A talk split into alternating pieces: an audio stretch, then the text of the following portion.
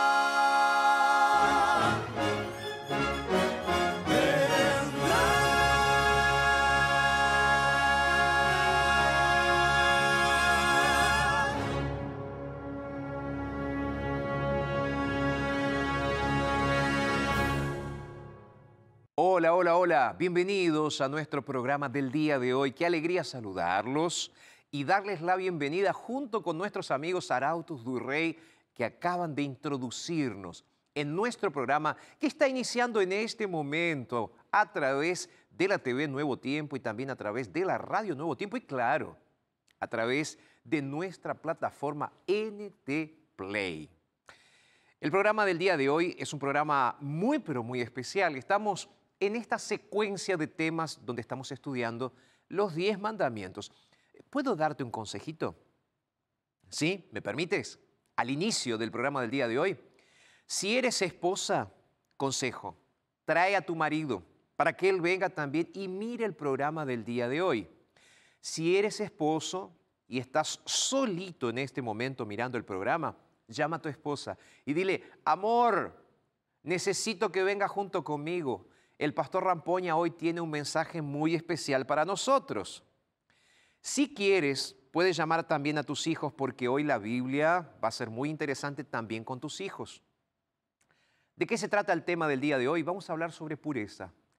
El gran llamado que Dios le está haciendo a su pueblo y especialmente a ti, que estás casado, casada, a ti que estás soltero, soltera. De eso se va a tratar el programa del día de hoy.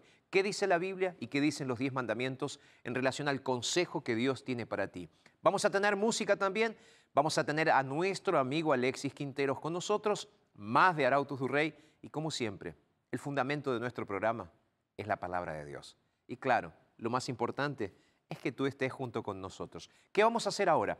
Vamos a hacer una rápida pausa. Después de la pausa, música, historia de vida transformada y luego el tema bíblico para el día de hoy.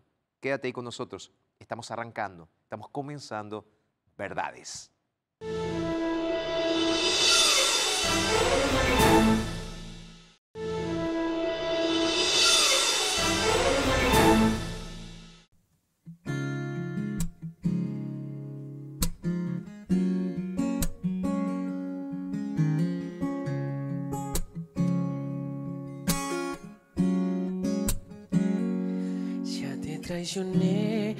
Una vez. No imagino lo que en ti causé. Escondí mi voz, me escapé de ti. El mayor rescate fue por mí. Él es mi pastor y mi guía fiel, Él es mi Señor donde yo esté. No me abandonó, siempre me cuidó, tanto me amó que se entregó. Mi roca y protección.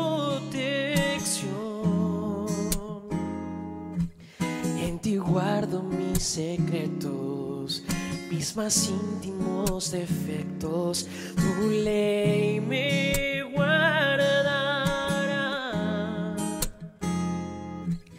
Curas todas mis heridas. Eres mi fuente de vida, Señor.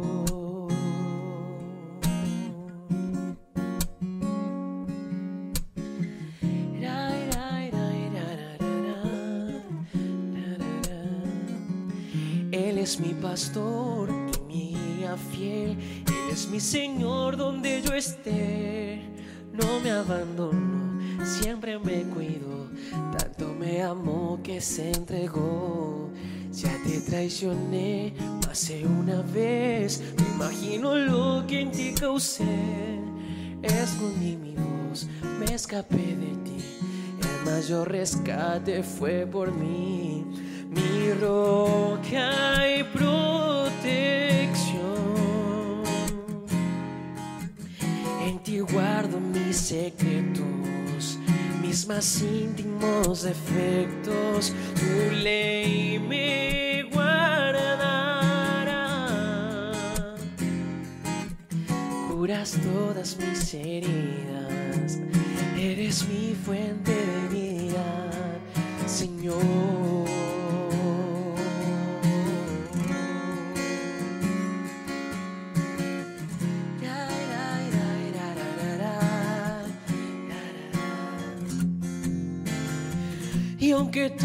Se oscurezca, siempre confiaré que en ti, Señor mi Dios, siempre puedo vencer.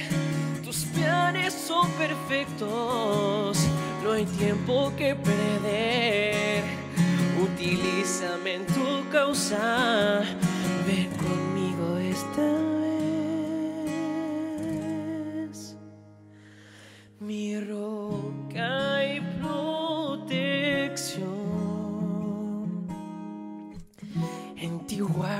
mis secretos, mis más íntimos defectos. Tu ley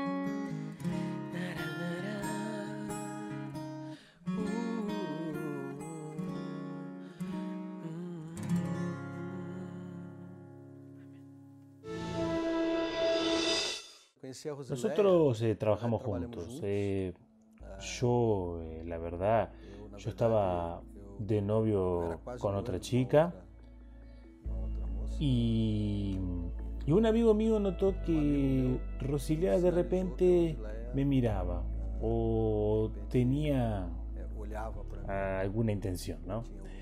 Y ahí comencé a prestar atención y un día La invité para salir.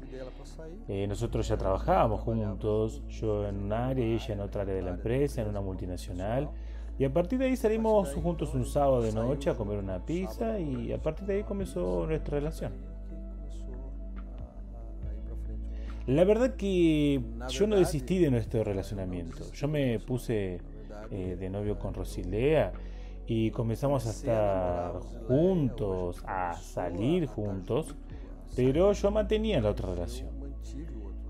Y a partir del momento en que comenzamos a conocernos, yo eh, comencé a terminar la otra relación.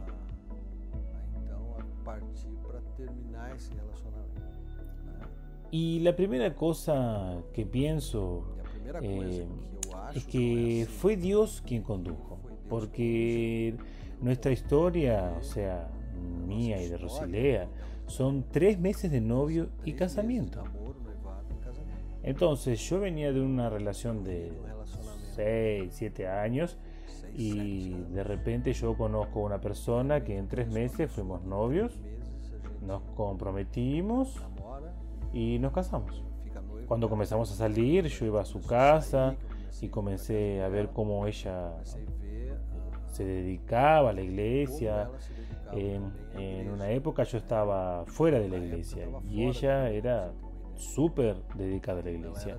Y toda su familia bastante enfocada en la iglesia, en el sábado, la iglesia adventista. Entonces, todo fue una señal para mí donde Dios me dijo, esa es la persona. No me considero infiel en aquel me momento, eh, porque primero que yo tenía 20 Bom, años. Primeiro que eu tinha 20 anos. Segundo, que yo comencé una relación con ella que yo creía que no funcionaría. Entonces, hasta ese momento era una relación tipo vamos a salir, nos vamos a conocer, pero eso no quiere decir nada.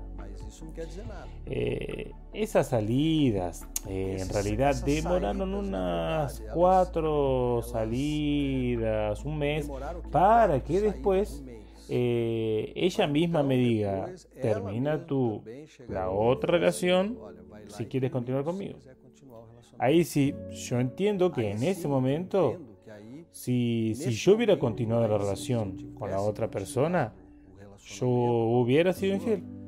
Pero hasta ese instante nosotros estábamos conociéndonos, ella sabía que yo tenía otra relación. Pero era una salida que yo no podía decir que éramos novios. Era una salida de conocimiento. Entonces a partir del momento en el que ella me dijo, mira, "Ó, entonces tú quieres continuar, entonces a partir de ahora tú tienes que terminar tu relación. Pero yo creo que el punto principal es el siguiente. El día que decidimos casarnos, yo dije, eh, pasado, passado de ahora en adelante es una nueva vida. Es un proyecto de vida nuevo. Es una familia que yo quiero constituir. Esa es la esposa que Dios eligió para mí. Y yo no puedo más quebrar todo aquello que Dios está é, é, colocando por delante. Rosilia me mostró delante. que sin Dios es imposible tener una relación bien constituida. Porque realmente Él tiene que ser parte de eso. Nosotros nunca caímos en esa eh, situación de traición donde yo estuviera. Ella estaba eh, siempre conmigo. ¿eh?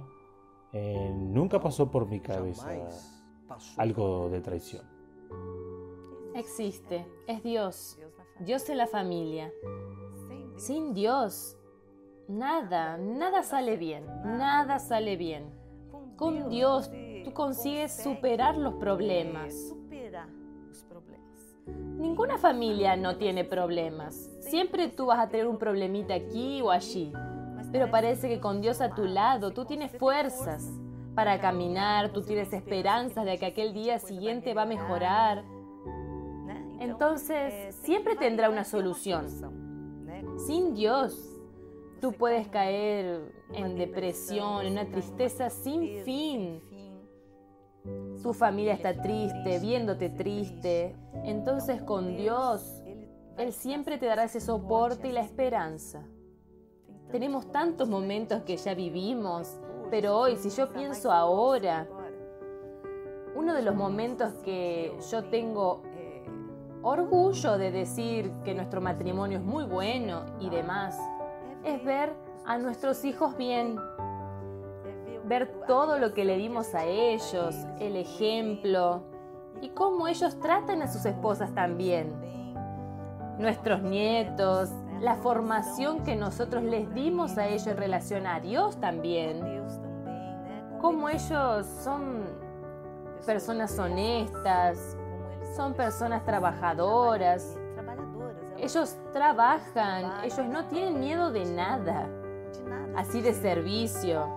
Como ellos son personas comprometidas y fieles a las esposas de ellos también. Entonces ese es un punto que para nosotros se convirtió en un orgullo. Pudimos formar una familia y también así de, de ancianos. Nosotros ya en la tercera edad saber que continuamos juntos. Estamos firmes en la fe, esperando también si algún día con toda la familia podemos vivir en un lugar mejor que es el cielo. Entonces todo eso para nosotros es motivo de orgullo, para nuestra familia. ¿Qué poder tiene una historia contada por su propio protagonista? ¿Y qué poder tiene que a través de ese protagonista Dios sea alabado y al mismo tiempo Dios sea manifestado y mostrado?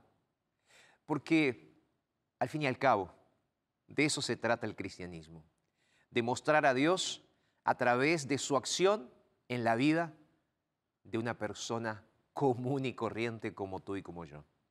Por eso contamos historias, historias lindas, historias de personas reales y de cómo un Dios real se manifiesta en la vida y el corazón de esas personas.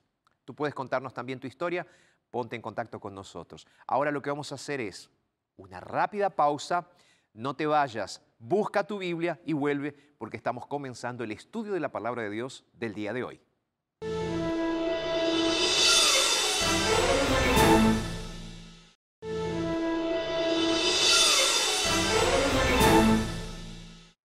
Y en este programa especial de verdades, donde estamos analizando los 10 mandamientos y específicamente hoy vamos a hablar sobre familia, quiero hacerte un regalo muy, pero muy especial. Se trata de este curso bíblico completamente gratuito y que tienes que pedirlo ahora. Es el curso bíblico Entre Familia. Si estás pasando por una crisis, una crisis de esas que parece que estás remando contra la corriente o remando en círculo, parece que no avanzas. Consejo, pide este curso bíblico que va a transformar la historia de tu familia y tu propia historia. ¿Cómo hago, pastor, para pedir este curso bíblico? Es muy simple. Nos escribes a nuestro WhatsApp. ¿Cuál es el WhatsApp? Es el más 55 12 98 114 60. A través de ese WhatsApp me envías un mensaje de texto o me envías un audio. Y cuando envíes ese audio dices así, quiero el curso bíblico para restaurar mi familia. Nuestro equipo de la escuela bíblica va a estar enviándote el curso bíblico completamente gratuito. Repito, más 55 12 98 114 60. Este es el número para que te pongas en contacto con nosotros. ¿Qué vamos a hacer ahora? Vamos a estudiar la Biblia juntos, ¿te parece? ¿Sí? Pero antes de estudiar la Biblia quiero agradecerle a mis amigos, nuestros ángeles de esperanza, porque ellos constantemente nos están ayudando. A ver, tengo aquí, eh, tengo mi Biblia, tengo todo listo para comenzar. Y entonces quiero agradecerle a nuestros ángeles de esperanza, a nuestros amigos ángeles de esperanza que están siempre ayudándonos para que podamos tener la posibilidad de estudiar la Biblia. Así que gracias amigos por sus donaciones. Y a ti, que estás ahí del otro lado, ¿estás listo? ¿Sí?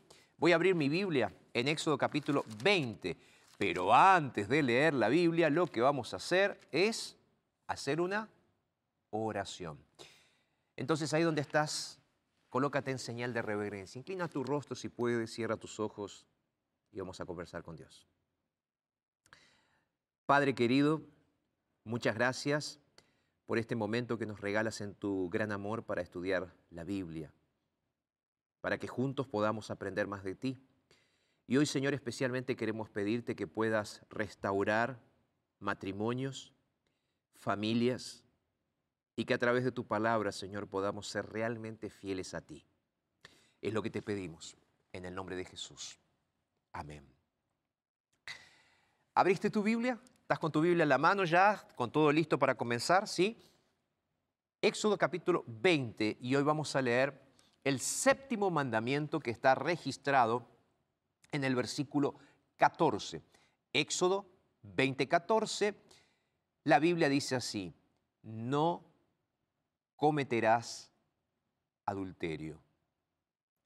No cometerás adulterio. ¿Será que este mensaje es para ti?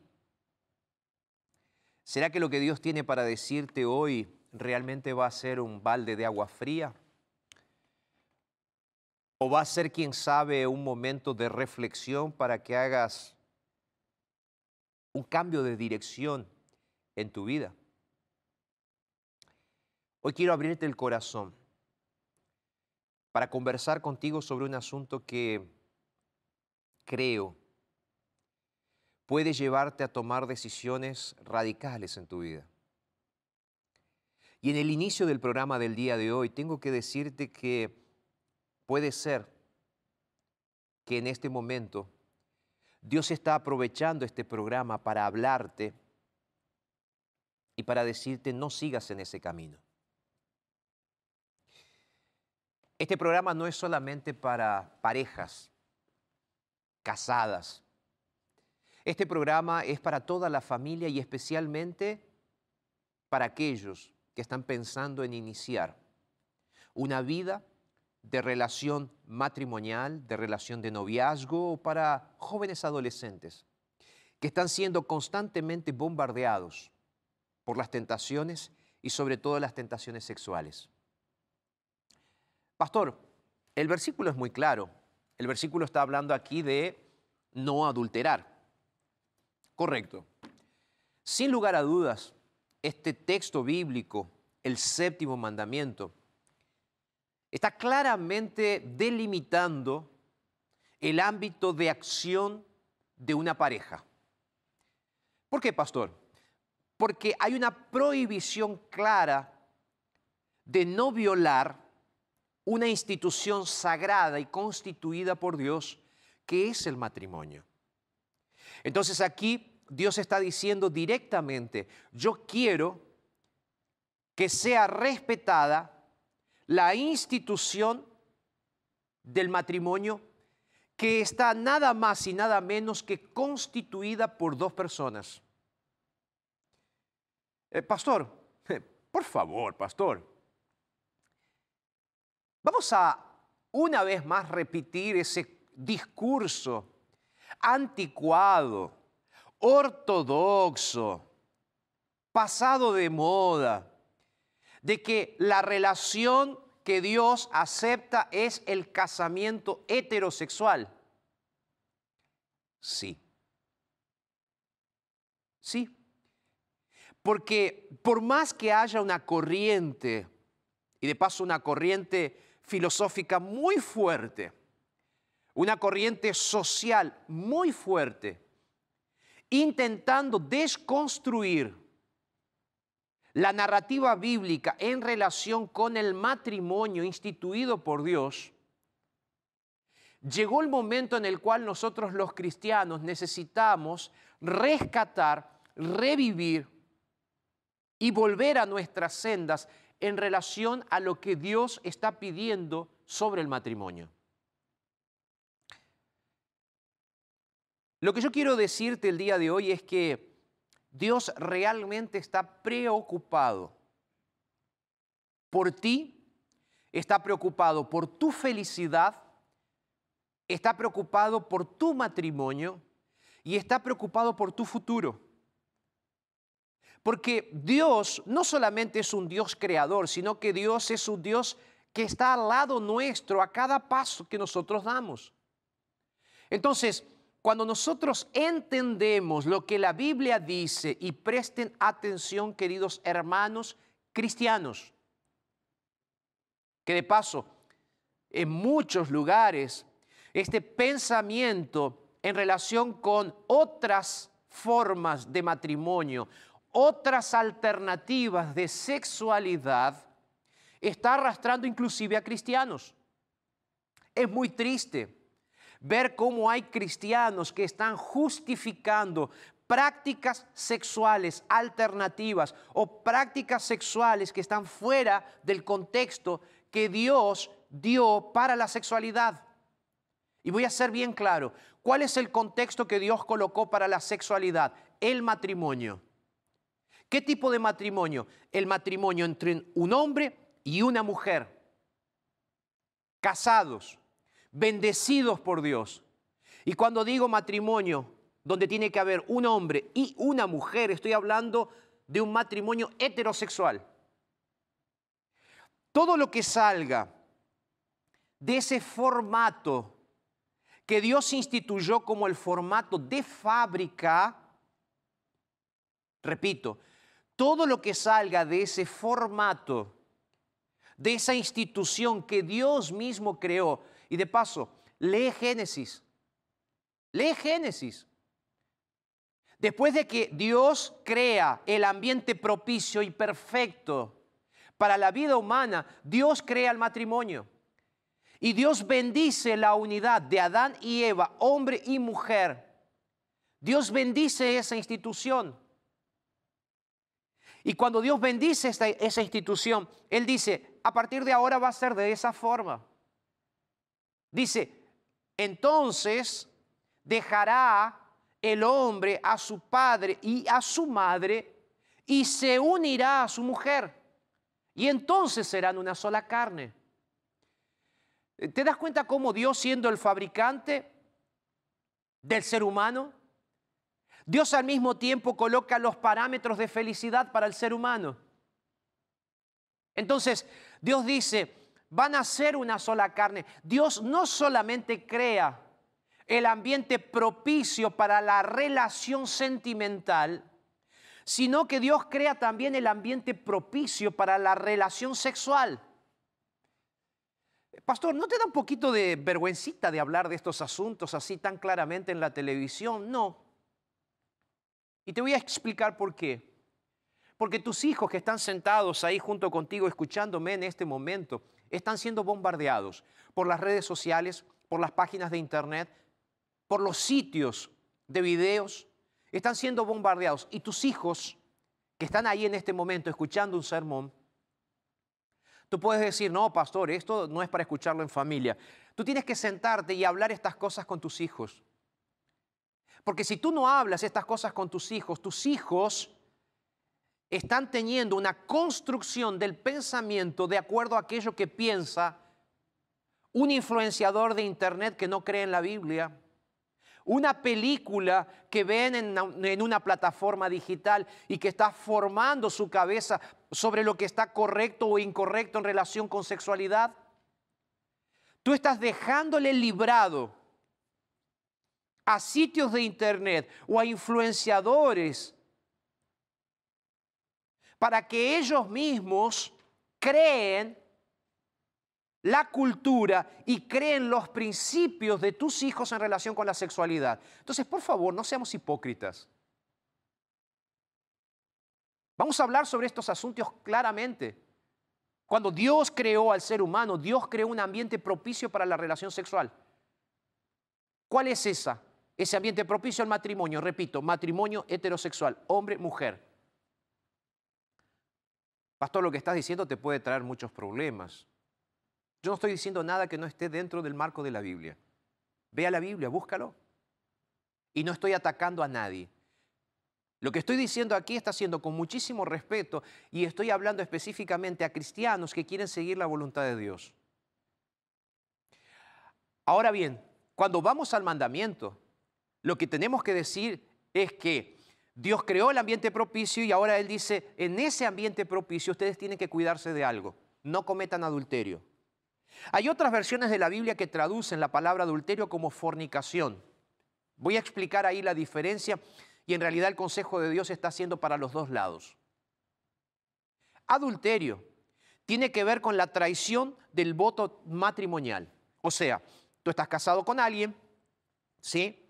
Y entonces, en algún momento de tu experiencia matrimonial, tú decides que ya no da más o que por alguna razón por alguna razón que solamente tú puedes saber, tú decides iniciar otra relación dentro del ambiente del matrimonio. O sea, tú ya estabas casado con tu esposa y por alguna razón decidiste incluir un tercero dentro de tu relación.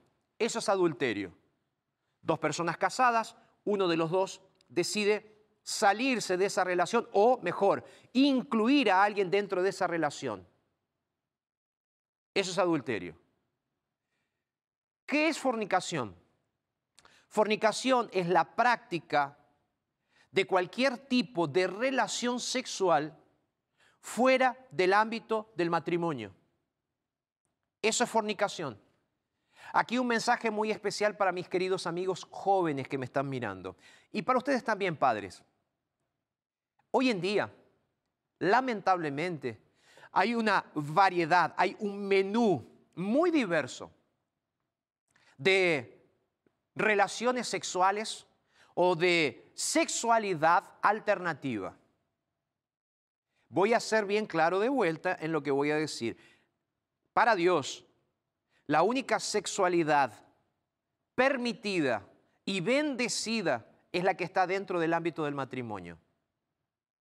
Entonces, querido joven, querida amiga, de paso estaba leyendo algunas eh, encuestas, algunos estudios que dicen que ha crecido muchísimo el uso de pornografía entre las mujeres y especialmente ahora en la pandemia.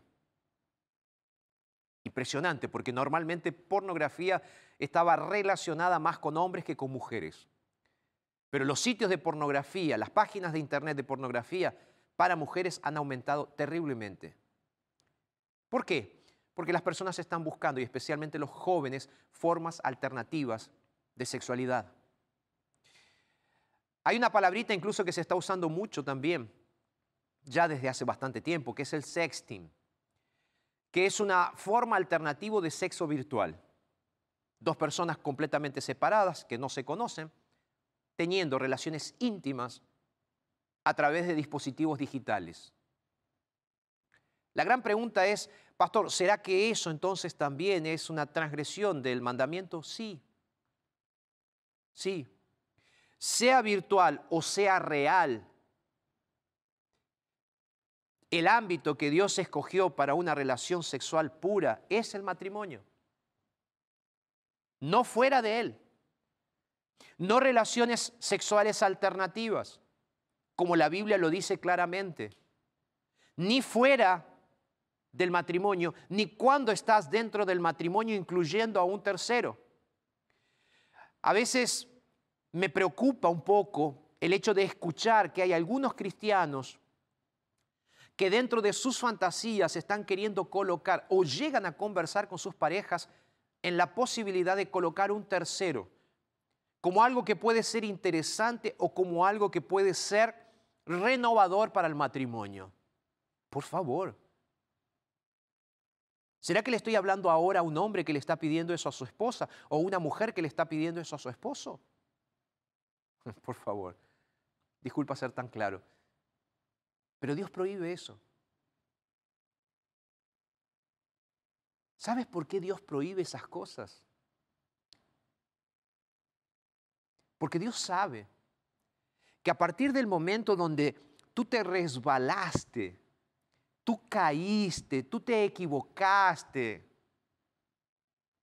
como dicen en algunos países, y, permítanme usar esta expresión, que no quiero que sea malinterpretada, pero metiste la pata.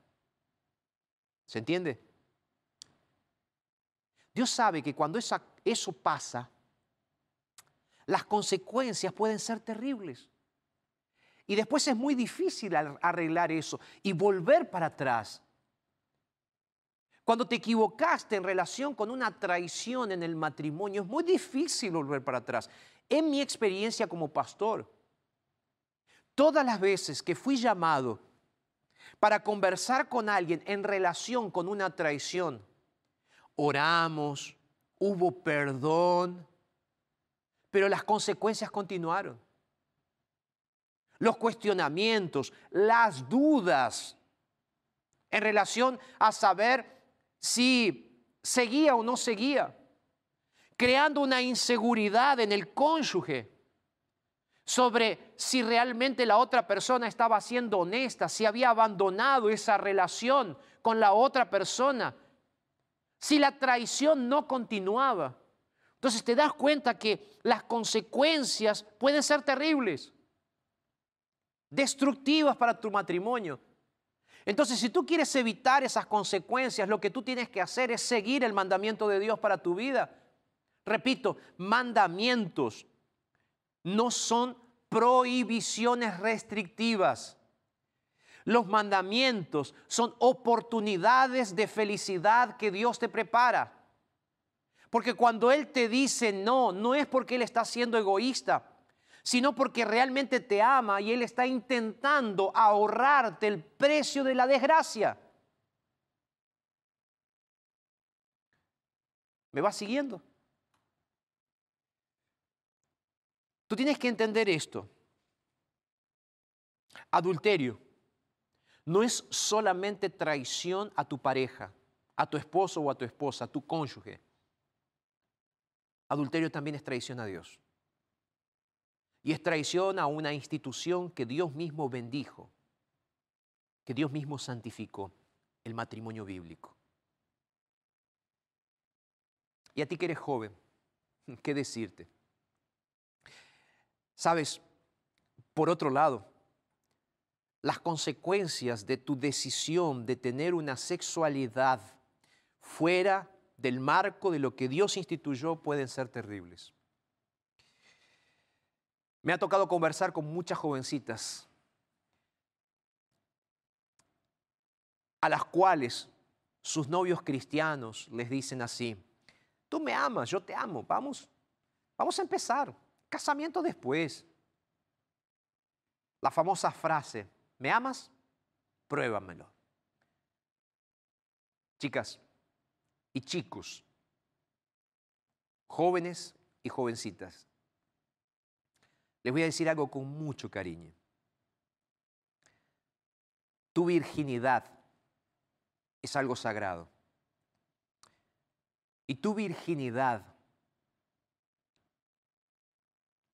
es algo que Dios te pide que cuide, que cuides con todas tus fuerzas.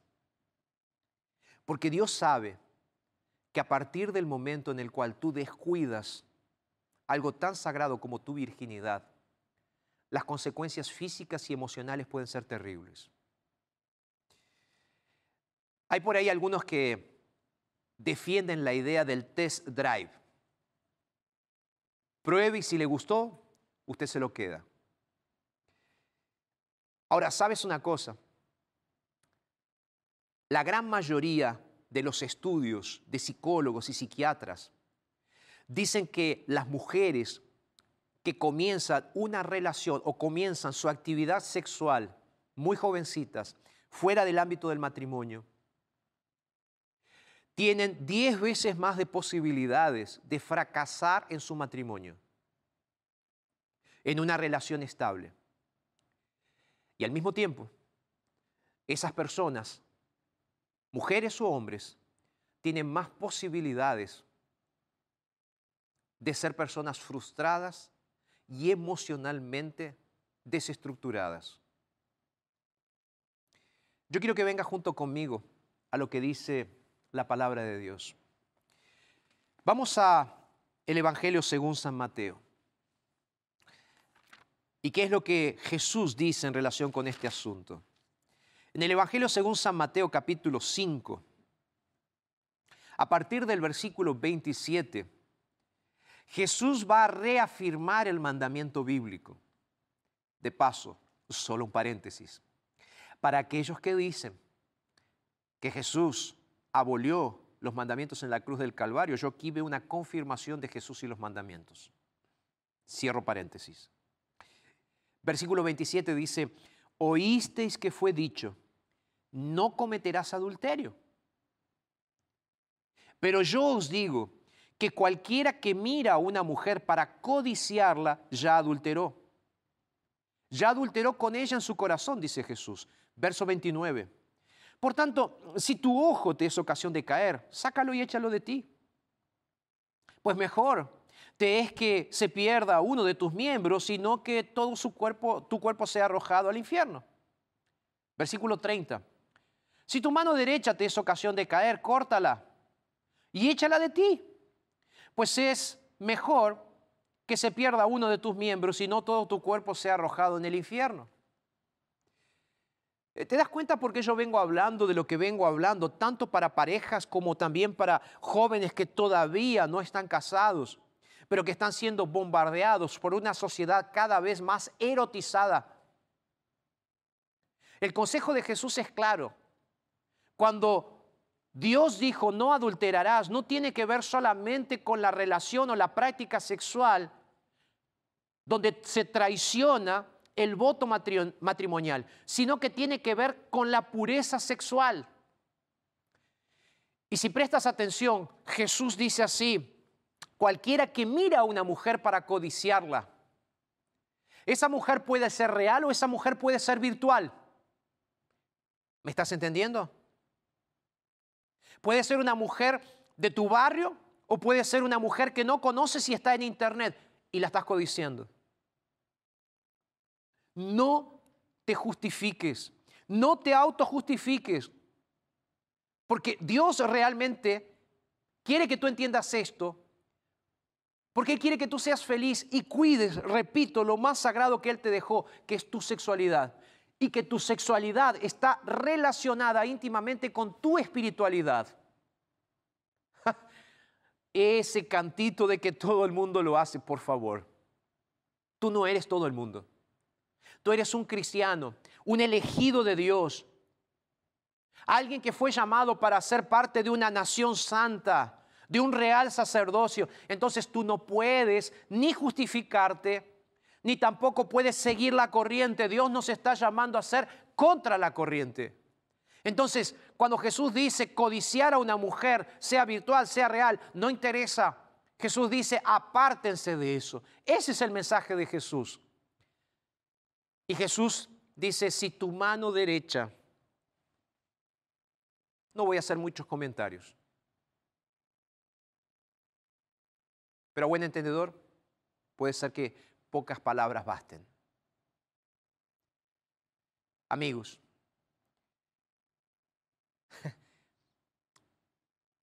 pornografía,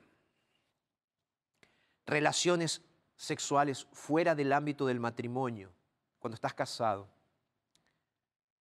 relaciones alternativas sin ser lo que el plan de Dios pide, hombre y mujer, contratos matrimoniales donde se permiten otras alternativas de sexualidad Alguien me dijo hace un tiempo atrás, un cristiano lamentablemente, me dice, pastor, nosotros somos una pareja libre, tenemos un contrato. Somos casados, pero de vez en cuando, por favor, por favor, Dios nos está llamando a que seamos fieles a Él. El apóstol Pablo nos llama claramente diciendo, huyan de todo tipo de impurezas. Sean fieles al Señor. Ahora tú puedes estar pensando así, pastor. Las consecuencias pueden ser terribles, ¿no? Sí. Las consecuencias de la infidelidad a los votos que Dios nos pide y las consecuencias de nuestra fidelidad están claras en la Biblia. Dos ejemplos rápidos. Primero, Sansón. Un hombre que era movido por su pasión hacia las mujeres a través de aquello que él codiciaba con sus ojos. La historia es clara. Se casó con mujeres que él no, o que sus padres no lo hubiesen orientado a casarse. Y tú conoces la historia, Dalila. Alguien que no pensaba, no creía lo mismo que él. Y él fue atrás de ella. Resultado, un hombre de Dios murió sin sus ojos por causa de una mujer. Su ministerio podría haber sido potencializado, pero por causa de sus decisiones equivocadas, él fue infeliz. Y José, aquel jovencito que fue llevado como esclavo a Egipto y que un día tuvo una tentación sexual con la esposa de su jefe, y él decidió huir y escaparse. Él está en los libros de historia sagrada. ¿Sabes por qué? Él llegó a ser quien fue el segundo después del faraón. ¿Sabes por qué? Él llegó a tener honra y sus hijos llegaron a tener honra dentro del pueblo de Israel. ¿Sabes por qué? Por su fidelidad. La fidelidad tiene su pago y es la bendición de Dios. La infidelidad también tiene sus consecuencias. Déjame terminar antes de hacerte una invitación hablándote a ti, porque hasta ahora dije todo lo que está equivocado. Si por alguna razón Tú te saliste de esa línea que Dios pidió. Si por alguna razón estás practicando algún tipo de relación íntima, mi consejo el día de hoy es, haz lo que aquella mujer que está registrada en el Evangelio según San Juan hizo. La encontraron en adulterio. Fue llevada a los pies de Jesús para ser castigada. Pero Jesús le dice, yo no te condeno, te. El perdón está accesible para ti. El perdón de Jesús es real. Él vino a pagar todos nuestros pecados, inclusive el pecado sexual. Si tú te arrepientes, te entregas a Jesús y pides perdón, Jesús te dice solamente una frase como fue la frase que él le dijo a aquella mujer. Vete y no peques más. Jesús dijo, yo no te condeno, pero, pero a partir de ahora, sigue lo que es mejor para ti. Te garantizo algo. La fidelidad es el mejor camino para la felicidad. La fidelidad es el mejor camino para la felicidad. Vamos a escuchar a Arautos y después de esto voy a hacer una oración contigo.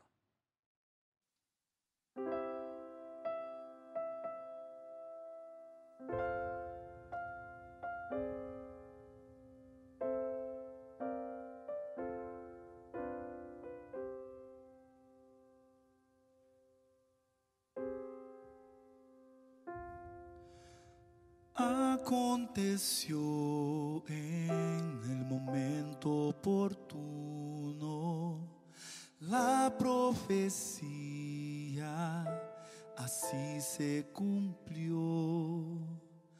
Nació Jesús como un niño inocente, un descendiente natural de David y en su vida y ministerio en este mundo de todo aquello que él hizo aquí. Nada supera la bendita esperanza, pues ha prometido volverá otra vez. Pronto vendrá, pronto vendrá, pronto Jesús volverá.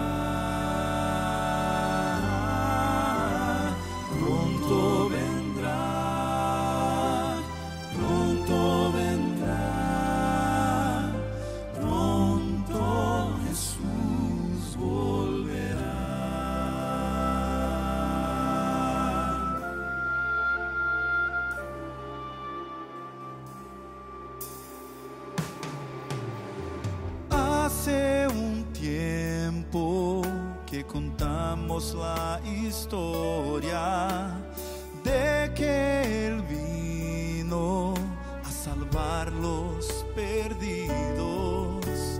Y hace tiempo que cantamos la gloria de que regresará por los redimidos. Pero hay otra plenitud por llegar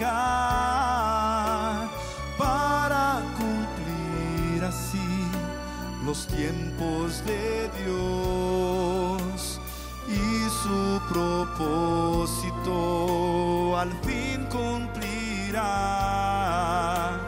Pues mi Jesús del cielo con gloria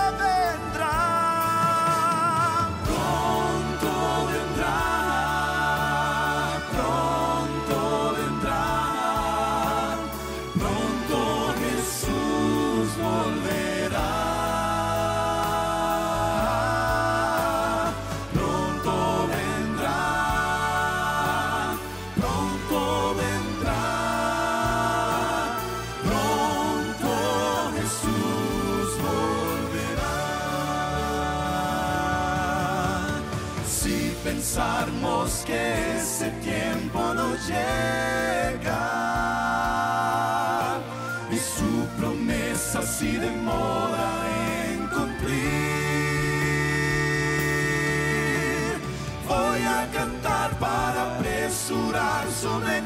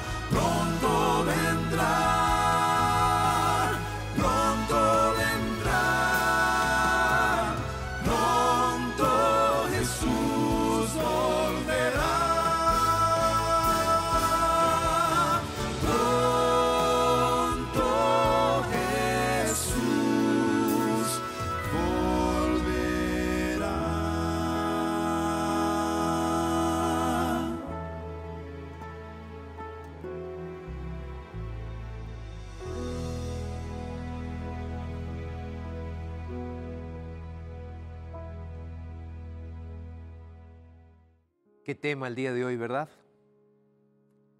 Yo sé que puede ser difícil hasta de digerirlo. Y puedo estar hablándole a alguien que está sentado ahí en el sofá y dice, ay, pastor, pastor. Puede ser que en este momento tú estés llorando porque estás siendo víctima de esa traición. Y al mismo tiempo puede ser que en este momento le esté hablando a alguien que está cansado de ser un traidor de Dios, de su cuerpo y de su familia. Pero la gran noticia del día de hoy es que Dios te ama tanto que a pesar de tus errores, Él no solo te perdona, sino que te está invitando en este día para que tomes la decisión más importante de tu vida. Abraza a Jesús y Él te va a ayudar a ser fiel.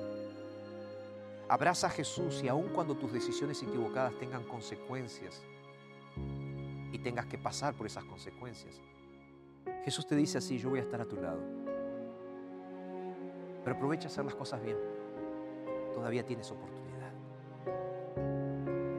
Pide perdón y cambia tu camino. Dios te va a bendecir. Dios puede y hará un milagro en tu vida.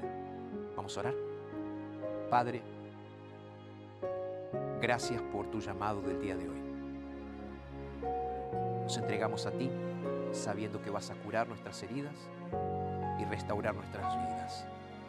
Oramos en el nombre de Jesús. Amén. Que Dios te bendiga. Gracias por estar con nosotros y recuerda, lo dijo Jesús en su palabra, entonces es verdad.